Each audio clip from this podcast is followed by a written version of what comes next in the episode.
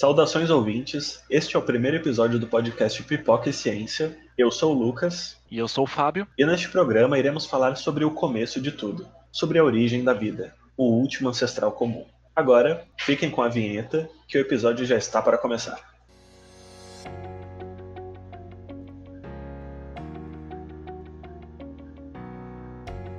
Para este primeiro episódio, como iremos falar sobre a origem da vida, pretendemos explorar um pouco o tema, falando sobre alguns dos assuntos que envolvem este tema que até hoje é tão incerto. Mas, dentre tantos fatores, algo é essencial de se falar: a existência de Luca. Fábio, você pode explicar um pouco melhor o que seria Luca? Luca, na verdade, é um conceito criado dentro da biologia que estabelece o primeiro organismo vivo. Esse primeiro organismo vivo, ele tem uma característica fundamental que ele necessariamente é o ancestral de todos os outros organismos da linhagem de vida existente hoje. Por quê? Por que eu falo isso? Que é o primeiro organismo vivo? Que ele foi o primeiro a se estabelecer e foi o primeiro a deixar descendentes, e esses descendentes deixaram descendentes que chegaram até hoje nós fazendo podcast aqui hoje. Sim, a grande questão é que existem alguns elementos né, que são fundamentais para a gente considerar um organismo como algo vivo, né? Mas bem, isso é importante, né? Porque a gente precisa definir a vida a partir de alguns pontos, né? Para a gente conseguir classificar e identificar. Não que necessariamente a vida no universo obedeça aos no nossos critérios, mas se a gente quer estudar, né, a gente precisa ter alguns parâmetros de observação. E bem, o que a gente considera vivo, né, alguma das, uma das características essenciais é a possibilidade de se replicar. Dentre outras, né, como ter um material genético, né, que acaba entrando nesse ramo de se replicar, ter um metabolismo próprio, é, entre outras características. Mas a grande questão é que no início da vida, provavelmente a Terra, né, ela tinha uma atmosfera que possibilitou a existência de inúmeras moléculas orgânicas. Mas o Lucas seria essa primeira célula, né, que foi capaz de se replicar, dando assim a origem a toda a biodiversidade que nós conhecemos hoje. É, é curioso falar dessa forma que a gente estabelece coisas que surgiram para esse primeiro organismo, já que, já que ele é um conceito, ele é totalmente hipotético. Ele não existiu de fato, mas sim existiu várias coisas acontecendo ao mesmo tempo e uma dessas coisas conseguiu se estabelecer. E para que ela fosse estabelecida, hoje a gente julga que ela precisava de várias coisas. Primeiro, ela deveria diferenciar o que é interno e o que é externo. Essa provavelmente foi a origem. E além do mais, essa, essa vida, ela provavelmente acredita-se que ela surgiu na água. Então, diferenciar o que é interno e o que é externo foi fundamental. O segundo passo, como o Lucas tinha dito, que foi a parte do material genético. O material genético surge e nasce da mesma forma como a gente tem hoje, feito de RNA ou DNA. Na verdade, ambos. E isso é importante, primeiro, para armazenar informação para dizer, por exemplo, em nós seres humanos, onde vai ficar nosso braço, onde vai ficar nossa perna, o que, que o rim vai fazer, o que, que o pâncreas vai fazer, o que cada parte do nosso corpo vai fazer. E também ele é responsável por replicar e passar adiante essa informação para dar origem a um novo indivíduo. Um novo indivíduo, basicamente, é só uma cópia de seus pais com alguns acréscimos ali ou aqui. É, talvez nem necessariamente acréscimos, mas modificações, né? Mas é curioso, de fato, né? Assim, duas coisas são fundamentais, né, para a gente pensar sobre o cenário que possibilitou a primeira, o primeiro organismo vivo. A gente teria que pensar como que esse organismo era capaz de obter energia e, em sequência, como ele era capaz de se replicar, né, para gerar outros descendentes. Afinal, se surgisse uma célula que não era capaz de se replicar, eventualmente ela morreria e, sabe, acabou a história. Ponto. Ah, não eventualmente. Provavelmente surgiu uma centena de vidas distintas e essa mesma centena foi reduzida a uma. Sim, sim. É, na verdade, existem até especulações né, sobre a existência de alguns filmes metabolizantes na Terra primitiva, sabe? Como se fossem um aglomerado de moléculas capazes de ter um certo metabolismo, mas que ainda não existia essa, esse material genético e nem uma estrutura, né, para você ter uma célula e um organismo, né, que se replicasse. Para deixar um fóssil, um registro, né? Por isso que eu falo que, que estudar essa, essa questão da origem da vida, estamos falando do que 3 bilhões, 4 bilhões de anos atrás? E pro estabelecimento a 3 bilhões e meio, por aí? É. muito tempo, essas coisas não sobrevivem, ainda mais falando de coisas a nível celular. O que geralmente é possível de encontrar seriam a partir de formas indiretas, né? Alguns produtos metabólicos, é, algumas coisas que ficariam fixadas na rocha, como o caso dos estromatólitos, né? Que a gente tem indícios hoje, mas não de um fóssil lá do ser vivo, mas a partir de vestígios que aqueles organismos deixaram nas rochas. Mas Curioso, isso é algo importante também, porque o período que a vida começou a surgir, né, na Terra, foi bastante recente até, né? Assim, no primeiro bilhão de ano da Terra, era um ambiente muito inóspito ainda.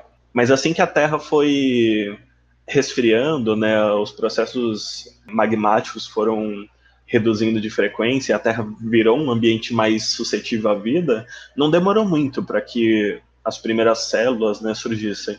Isso nos leva a crer que, na verdade, a, o mecanismo que possibilita a existência da vida não é algo tão difícil assim. Mas ainda assim, até hoje, nós temos dificuldade de juntar esse quebra-cabeça e bater o martelo para saber de fato como foi essa origem, sabe? Na minha opinião, acho que a gente nunca vai descobrir como de fato aconteceu. A gente vai ter um esboço de como acontece. Acho que eles vão criar uma máquina que cria, sei lá, um universo pequeno que consegue fazer as coisas correrem muito mais rápido. Aí eles vão ver a evolução, se surge ou não, qual é a probabilidade, por aí vai. Mas, Lucas, eu, achei interessante o comentário que você fez anteriormente, que foi que esse organismo precisava necessariamente ter um metabolismo, né? De, de uma forma de adquirir energia para ele poder se replicar. Mas nós estamos falando de um universo, de um espaço onde só existe esse organismo. E o resto é tudo matéria-prima, o resto é tudo inerte. E esse organismo foi o primeiro a surgir. E eu queria te perguntar uma coisa: por que não existe mais de, um, mais de uma origem da vida? Por que não existe duas linhagens distintas? Porque existe os seres humanos, e a gente sabe que a gente é parente dos outros animais, que a gente também é parente das plantas, que a gente é parente das bactérias, em última instância. Mas a gente fala assim: ah, a gente não é parente, sei lá, de uma cacatua bizarra, sabe? Bom, somos parentes de uma cacatua bizarra, mas é, eu entendi o seu ponto, né? Toda a vida, ela tem essa origem em comum, né? Que é o Luca. E esse conceito, ele justamente depende dessa afirmação, né? Assim, todo o nosso material genético, ele é, sabe, praticamente a mesma coisa entre um ser humano, um sapo, uma bactéria, uma planta, uma árquea. É, então, tipo, o, aquele dogma né, da biologia, do material genético, né, até a síntese de proteína, ele é igual, né? Tanto que você consegue pegar um gene humano, né, como por exemplo de produzir insulina, colocar numa bactéria e ela vai fazer essa via metabólica, ela vai produzir a insulina, né? E é assim que a gente produz insulina hoje, inclusive. Uhum.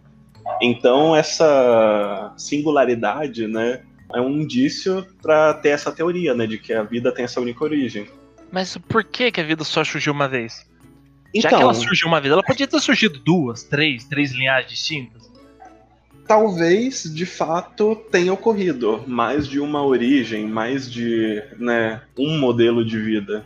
E a partir daí a gente tem duas hipóteses. A primeira, a que eu acredito que seja mais possível, pelo menos com o que a gente tem de informação hoje, é que, assim, a partir do, do momento que surgiu a primeira célula de vida, ela rapidamente se espalhou pelo planeta, né, ocupando os principais locais que possibilitariam a existência de outras vidas, e foi basicamente uma colonização, sabe? Tipo, é, ficou altamente dominante e qualquer outra possibilidade de, de surgimento de vida era consumido por essa vida já existente, né? Então acabava virando matéria orgânica que, enfim, era aderida ao metabolismo né, do, desses organismos primitivos. Uma analogia que é possível se fazer nesse caso é imaginar a chegada dos portugueses na América. Só tinha os portugueses. Não, acho que foi uma péssima analogia. Corta isso, Lucas. ah, não, vou deixar. não, não.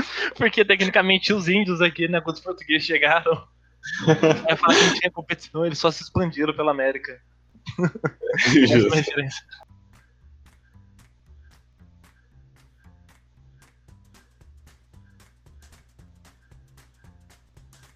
É a É estranho pensar que o primeiro organismo que surgiu, ele também foi o primeiro organismo a, se ramificar, a se dispersar e a, se expandir, né? Só existia ele. Não existia mais nada. E qualquer coisa que viria depois dele teria que enfrentar essa dominância. E uma dominância totalmente abusiva, né? Porque, Sim. tecnicamente, ele estava em todo lugar. Se a gente pensar numa bactéria hoje em dia, tem seu ciclo de vida de 20 minutos para ela se duplicar, e a gente pensar, sei lá, que a vida não é um processo trivial de surgir assim, não surge a cada, sei lá, uma hora, surge um, uma, nova, uma nova forma de vida. A gente nem sabe se existe outras formas de vida além do que a gente conhece, dado o modelo e o cenário que a gente tinha. Porque quando surgisse, seria, teria que enfrentar essa competição desleal, né? E a atmosfera hoje já é completamente diferente da atmosfera que possibilitou né, a origem da vida, como nós temos uhum. hoje. Então, talvez seja realmente impossível né, é. É, a gente ter. Se a gente for pegar o modelo de Oparin Haldane, né, é, nesse modelo, né, você tinha os gases que eram emitidos pelo, pelos vulcões, você tinha uh, os raios, né, ativando as moléculas da, das tempestades que tinham na Terra. Então, é, é, muitos fatores, sabe, que às vezes precisam se juntar. E, tipo, como não existia nenhum ser vivo antes, às vezes, tipo, um desses tijolos para a existência da vida podia ser formado, esperar não sei quantos anos, sabe, até a formação de outro tijolinho e, pá, eles se juntam. Até você citou a parte de divisão, né, de dentro e fora da célula. Né? Então, assim, a gente tem o, a bicamada fosfolipídica, né, que é essencial para ser uma, uma proteção assim da célula, né, como se fosse a nossa pele. E existem até é, boas hipóteses de como essa bicamada teria se formado, né, a partir da, da argila e tudo mais. E assim, é, é, muito natural a formação dessa bicamada fosfolipídica, né, até pela interação das moléculas, né, com a água, né, o fato de ser hidrofóbica ela automaticamente vai se voltar daquela forminha que a gente conhece, né? Com a parte que é hidrofóbica junta, né? E a parte hidrofílica em contato com a água. E aí resta saber como teriam se formado as outras moléculas, né? E como isso teria se juntado no final. É esse que é o quebra-cabeça. Quero te perguntar, Lucas, é como surgiria a vida em outro planeta? você acreditaria que a história seria muito parecida? Que surgiria um organismo, ele, ele se, se ramificasse, ele se estabelecesse, não permitisse outra vida, e a partir desse organismo ele modificasse o planeta e formaria uma vida inteligente? Ou você acredita que seria diferente? Então, bom que você fez essa pergunta, até para eu completar algo que eu tinha começado lá atrás, né? Que eu falei que existiam duas possibilidades, né? Uma seria que de fato essa da colonização, né? A, a, partir do momento que surgisse a primeira vida, ela automaticamente se espalharia pelo pla planeta, impossibilitando a, o surgimento de outras formas de vida. E a segunda possibilidade, ela acaba vinculando com essa possibilidade de vida em outros planetas, né? Que é, talvez tenham surgido outras formas de vida, mas elas, mas a gente não saiba detectar elas, né? Porque assim, o que a gente. A nossa definição de vida baseia naquilo que a gente conhece, né? Mas e se for algo a mais, sabe? E se existirem outros dogmas para a síntese de moléculas orgânicas e tudo mais, sabe? Se tiver outras formas de replicação. Talvez até exista, sabe? Só que a gente não saiba. Eu não tenho certeza se eu gosto muito dessa teoria, mas tá lá, ela existe. Do jeito que você fala, entre outros dogmas, outras coisas que a gente não sabe detectar, parece estar tá falando que, sei lá, surgiu a vida em uma realidade paralela nossa. E que a gente não. só não detecta por falta de ferramentas. Mas, por exemplo, e se de repente, né, até um livro. O que você um... fala de, de vida diferente? Então, se não me engano, é o Dawkins que ele traz isso em um livro, sabe? Tipo, uma especulação, por exemplo, de alguns cristais que eles, é, com o tempo, eles vão crescendo sozinho, assim, sabe? Praticamente. Como se fosse um, um organismo vivo ganhando, né? Massa, ganhando tamanho, enfim, envelhecendo. Então, sei lá, às vezes, tipo, um cristal, assim, sabe? Tipo, é uma forma de vida que as moléculas vão se rearranjando, ele vai consumindo matéria do próprio solo só que a gente não sabe detectar isso. Por isso que eu não gosto tanto dessa teoria. É, eu acho que para a vida como a gente conhece, se existissem outras formas capazes de interagir com o meio inanimado, fosse mais óbvio, sabe? Mais na cara que a gente pudesse descobrir isso. Como diria minha professora Fernanda, ela sempre gosta de provocar os alunos. Se colocasse um, um experimento assim, colocasse um, uma placa de Petri uns trem lá dentro e chamasse, quantos biólogos seria necessário para identificar se aquilo é vivo ou não? É, perdão, se colocasse o que dentro da placa de pedra? Qualquer coisa. Ah. Uma forma de vida não tradicional. Aproveitar o conceito. Quantos biólogos seria necessário para dizer que aquilo lá é vivo ou não? Talvez um bom biólogo? é complicado, né?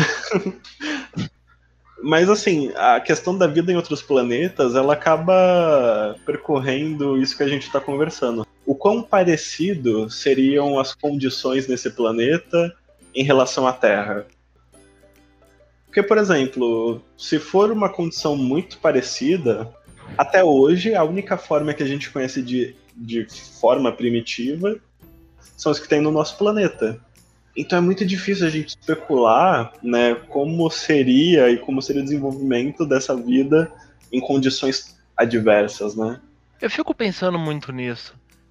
Se, se a vida, elas, como surgiu aqui na Terra, tivesse a capacidade de surgir em outro planeta, ah, nas mesmas condições, ou em condições um pouco diferentes, distintas, naquela Terra primitiva. Não, não, primeiro eu quero. Per... Nossa, eu, eu me confundi todo agora. Se a vida surgisse em outros planetas, da forma que surgiu aqui na Terra, com DNA, RNA, membrana celular, fosfolipídio, tivesse quase a mesma composição de elementos, a mesma distribuição, os mesmos comportamentos, isso é importante dizer, né? E a vida evoluísse, a gente sabe que o motor da evolução, querendo ou não, é ocupar nichos ocupação de nicho. Você acha que ao decorrer da história nós teríamos os mesmos bichos que a gente tem aqui na Terra, ou pelo menos o mesmo jeitão? A gente teria, sei lá, um paralelo com um jacaré, um paralelo com um primado, um paralelo com uma bactéria, um paralelo com uma planta? Cara, eu. Atualmente, eu creio que sim, sabe? Eu acho que. Não só por isso, mas se a gente for olhar na própria Terra, se a gente tem o, o fenômeno de convergência evolutiva, sabe? Em ambientes iguais, organismos que não têm estruturas homólogas, eles acabam indo para o mesmo caminho, sabe? Então, tipo, um golfinho que é um mamífero, ele acaba tendo a mesma estruturinha, assim, sabe? Tipo de um, de um tubarão, de um peixe, porque ele obedece à física, sabe? E a física, ela é universal. É, então, por exemplo, eu acredito que peixes, é, os peixes aqui, é bem possível que teriam seres não iguais, mas talvez muito próximos do que a gente tem hoje. Por conta dessas questões, sabe, de, de adaptação mesmo. Às vezes tem algumas características que elas são otimizadas, sabe, para tal ambiente. E de certa forma a seleção natural ela, ela tende a atuar nesse, nessa linha de convergência.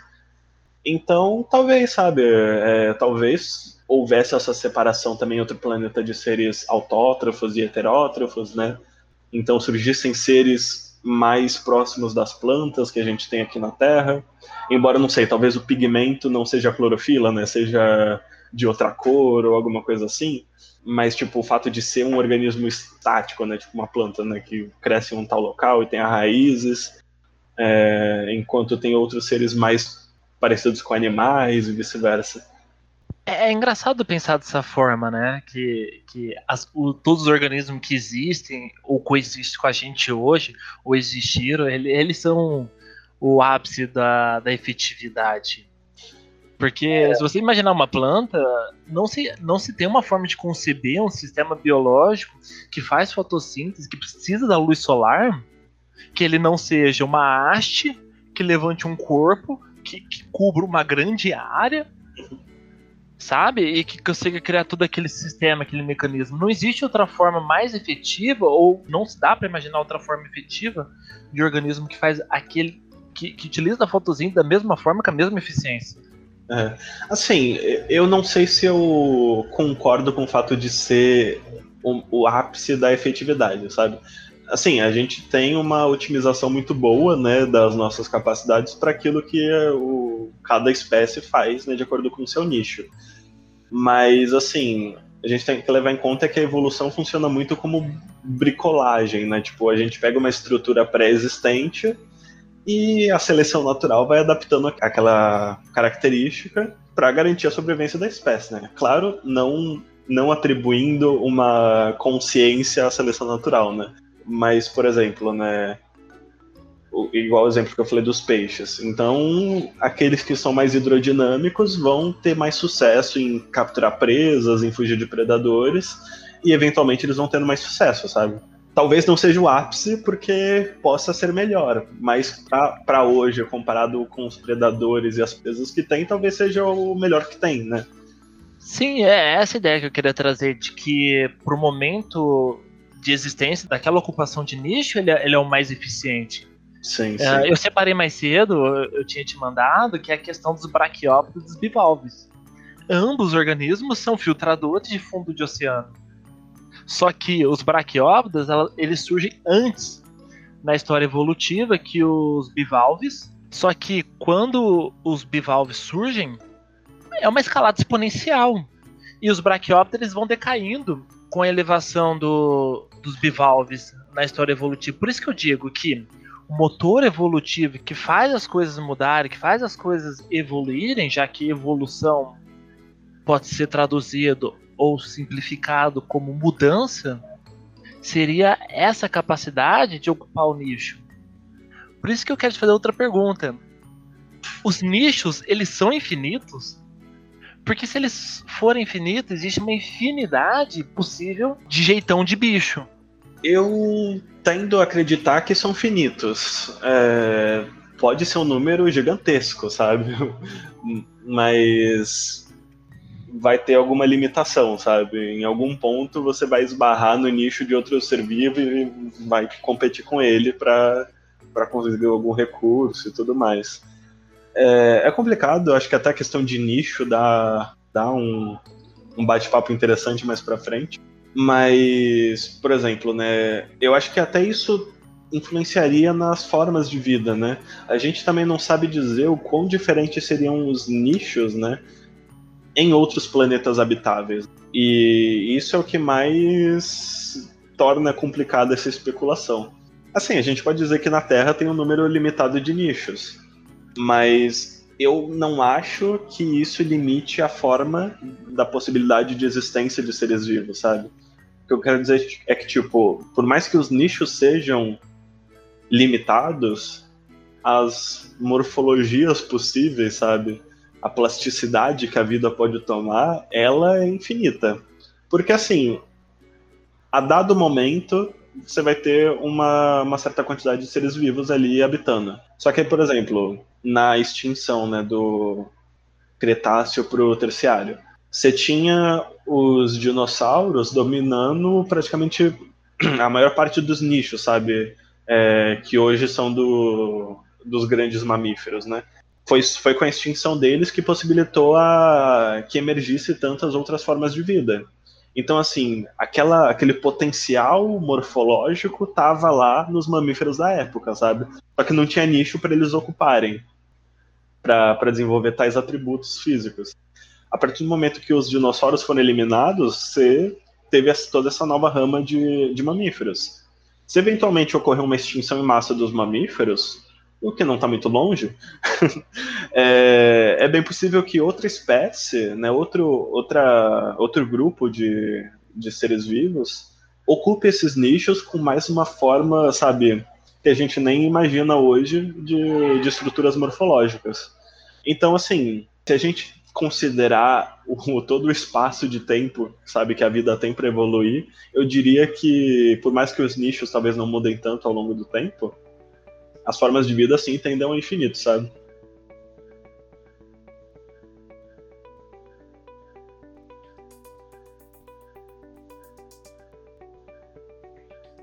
Lucas, eu tenho que perguntar uma coisa. Você acredita numa, numa curva cíclica da evolução? Que o próximo passo do planeta Terra seria expandir a vida que nós temos aqui para fora do planeta? Olha, eu atualmente acho que a gente vai entrar em extinção antes disso, viu? Humilde. É, eu não sei, eu tô muito pessimista. Mas, sendo um pouco mais otimista nesse quesito, eu acho que seria plausível, né? Daqui a algum, algumas décadas, talvez, começarem as primeiras colônias, né? E eventualmente esse processo. Inclusive, né? A gente tem até a especulação da existência de formas de vida em algumas luas, né? De Júpiter, Saturno, né?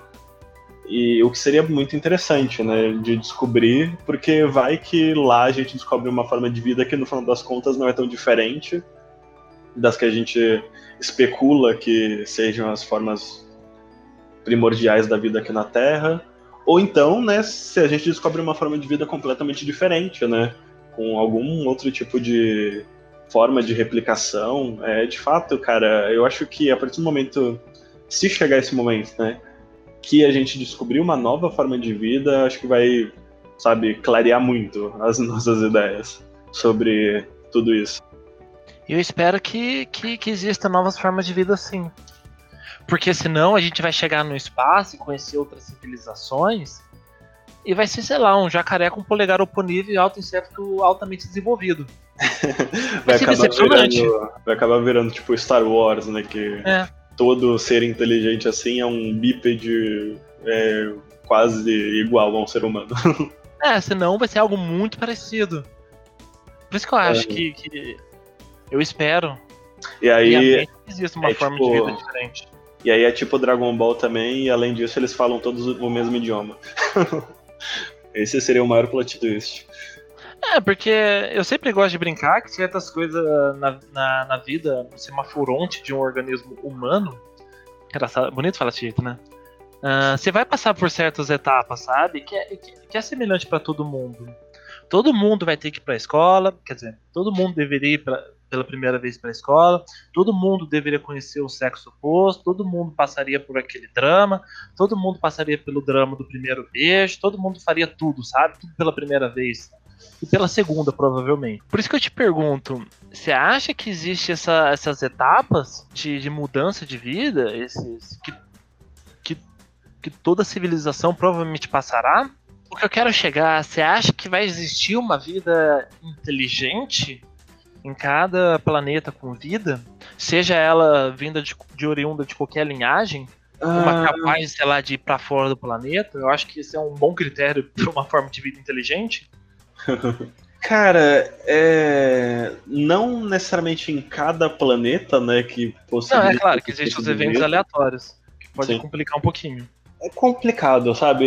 Eu, eu acredito, sabe, que dentre tantas possibilidades de vida, né, já que né, existem mais estrelas no céu do que areias na Terra, e que muitas dessas estrelas têm sistemas planetários, e que provavelmente muitos desses planetas devem estar em uma faixa habitável, assim, a, a, existência da vida, eu acho que é muito plausível, sabe? Que existem outros planetas, eu acredito que existam.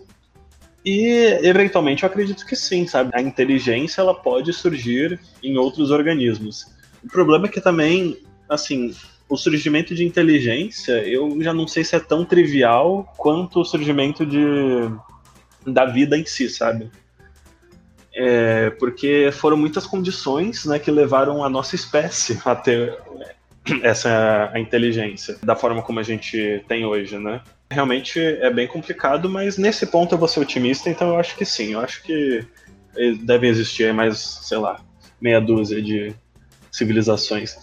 E assim, o problema também, na verdade, é a questão do tempo, né? Às vezes essas civilizações até já existiram, só que hoje são extintas e quando ou quando elas surgirem, nós já estejamos extintos, então. Você faz de uma forma engraçada. Lembra a história de John Wick? John Wick? Não. John Wick. Ai, ai. Pausa pra pesquisa. ok. É, como chama aquele filme? É Entre Dois Nesse- Mundos. Nesse momento a gente bota a musiquinha do, de Intermission.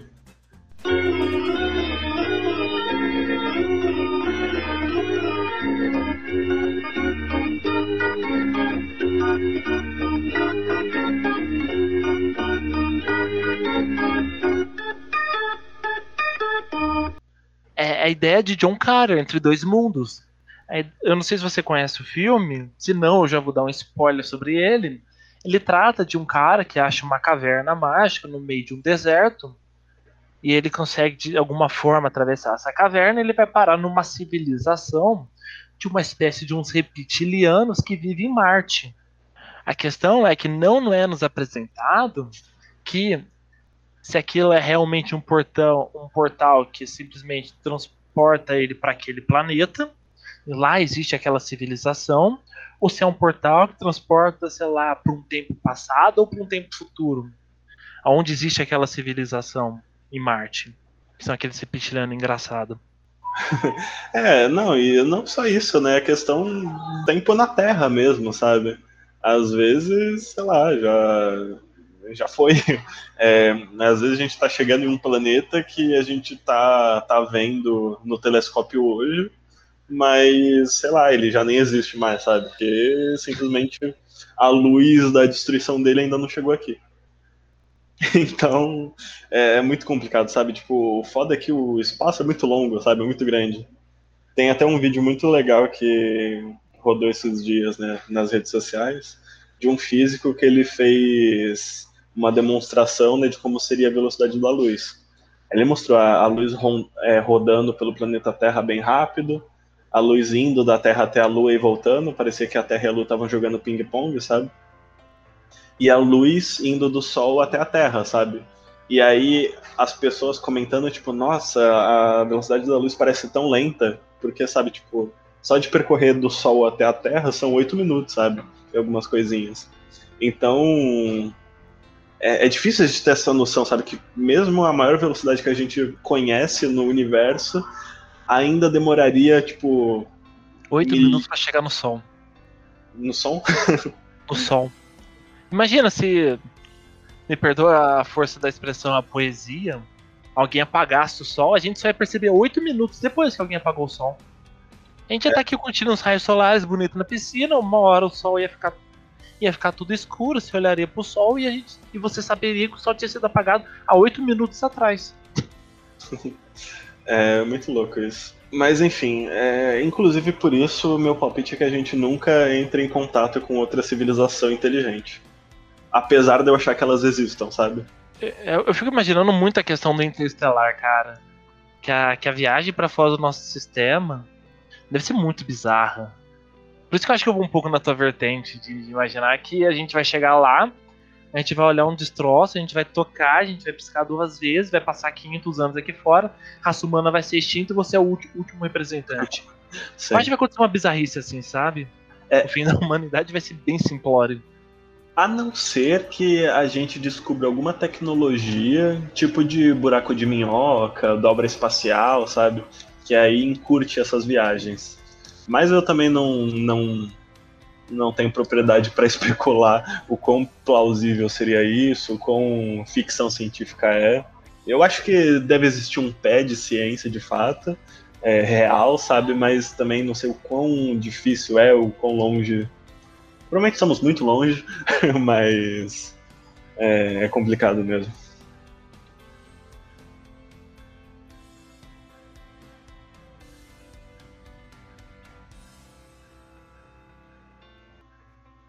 Pois bem, chegamos ao fim deste primeiro episódio, espero que vocês tenham gostado.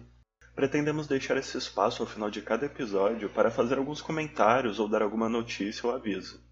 Além de ler possíveis e-mails dos ouvintes, seja apontando curiosidades, fazendo alguma correção de algo que falamos errado ou coisa do tipo. Por exemplo, né, neste primeiro episódio, na correria da gravação, acabamos esquecendo de mencionar algo importantíssimo sobre o Luca, que a sigla né, ela vem do inglês e significa Last Universal Common Ancestor, que na tradução fica o último ancestral universal comum. Mas, enfim, é só um exemplo, né? Caso detectem coisa parecida, né? Algo que esquecemos de falar e seria importante. ou alguma coisa que mencionamos errado mesmo, podem mandar e-mail. Né? O nosso e-mail é pipocaesciência.gmail.com Pipoca e Ciência escrito tudo junto, sem acento, nem nenhum caractere especial. E bem, é, fiquem à vontade para mandar perguntas sobre a vida, o universo e tudo mais por lá também. E quando acumular uma quantidade boa de perguntas, a gente pode fazer um episódio especial respondendo elas. Mas é isso, no mais, tenham um bom dia e isso é tudo, pessoal.